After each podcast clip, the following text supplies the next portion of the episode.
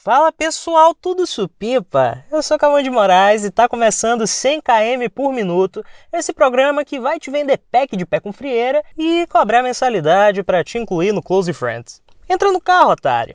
Vamos pegar um cupom de desconto.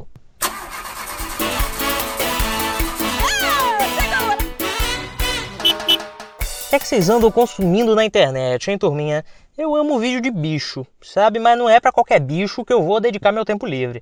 Tem um vídeo específico que marcou muito a minha vida. Eu vi deve ter um ano, eu fico até emocionado de falar. É um passarinho dentro de uma gaiola, vocês vejam bem, dançando Tá na Gaiola. A música do Kevin Chris. Para mim, entretenimento é isso. Quando os planetas se alinham, os caminhos se cruzam, para trazer um moçadio, um humor animalesco, né? Eu acho bonito demais, porque tá tudo conversando ali. A imagem que tu verdes, o som que tu ouves, é muito lindo. E a coreografia que ele fazia também me tocou o coração. Tem um canal que chama Rabisco, que ele também é perfeito. E isso é tudo que eu consumo no YouTube. Até porque as pessoas em geral, elas me irritam, os influencers que já não estão mais na categoria pessoa, né? Acho importante a gente separar aí para fins de pesquisa. Eles são figuras que me desagradam, despertam o que eu tenho de pior, como vontade de fazer artes manuais. No outro dia eu vi um vídeo e saí fazendo DIY aqui em casa, para você ter ideia do prejuízo que me trouxe. E influenciador é uma raça que eu tô sempre pronto para saber que aprontou uma é cuspir boca de gato, é da festa em pandemia, é seu Matheus Massafera, que para mim aí é o mais grave. Esses dias algumas pessoas foram expostas, né, por receberem cachê para disseminar o tratamento precoce contra a Covid-19.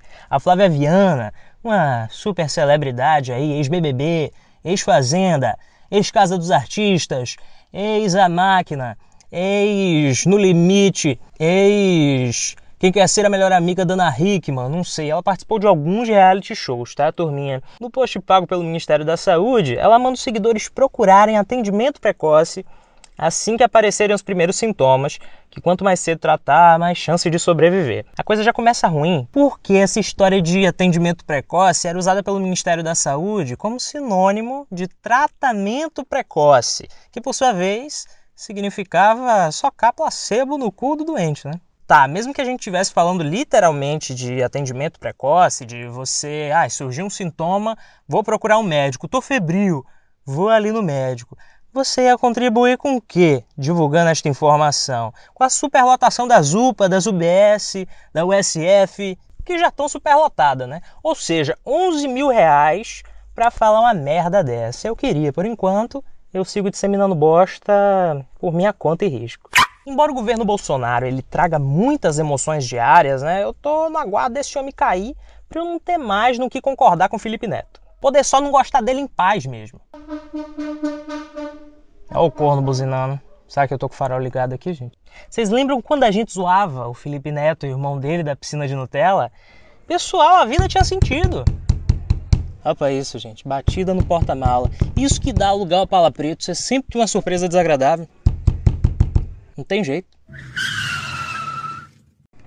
Ah, não, gente. Digital influencer aqui. Se identifica aí pra nós. Eu me chamo Olga Maria. Eu tenho 22 anos, infelizmente. Gostaria de estar ali perto do 27 para ter um motivo para não estar mais presente entre vocês. É, eu faço conteúdo pro Instagram e pro YouTube. Você me pergunta que tipo de conteúdo, eu te respondo, veja e me diga você mesmo, porque eu também não sei exatamente. Quem tá no porta-mala, o Talk Show.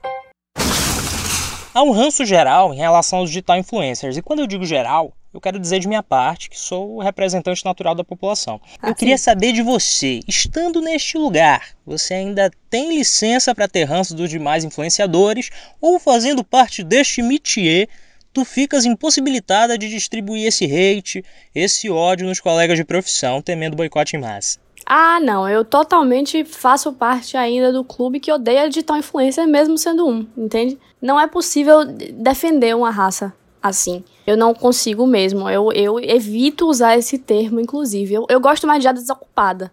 Porque usar digital influencer parece que é algo sério. Não, eu só sou desocupada, eu não recebo para isso, entendeu? Desocupada freelancer, ainda por cima.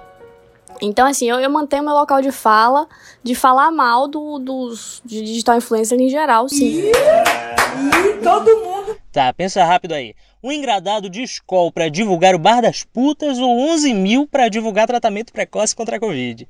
duas latas de Skol, eu te digo, eu te digo menos, eu ia dizer, te digo mais, mas menos. Duas latas de Skol pra eu divulgar o bar das putas, eu já tava feliz. Na verdade, se eu fosse lá, eles me prometessem que o atendente não ia jogar um prato de pititinga na minha cara, eu já tava feliz. O Oga ia descaracterizar totalmente o estabelecimento. Todo mundo sabe que faz parte da experiência você ser mal atendido, levar um chute na costela. Você, Cal, que gosta de apanhar de mulher bonita, você já tem aí uma experiência nova, que é apanhar de homem feio. Foi uma linda participação. Fica com Deus.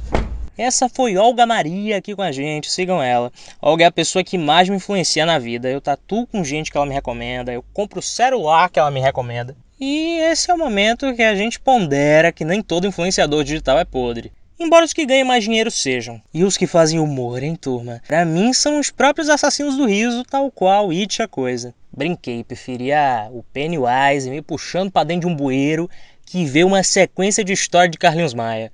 Eu vou viver para ver uma nosferótica, uma oga dessa mandando na empresa internet. Até lá, fiquem com Deus ou com a entidade de sua preferência e evitem seguir pessoas nas redes sociais. Na rua também, se tu tomar uma distância aí, pode configurar crime isso.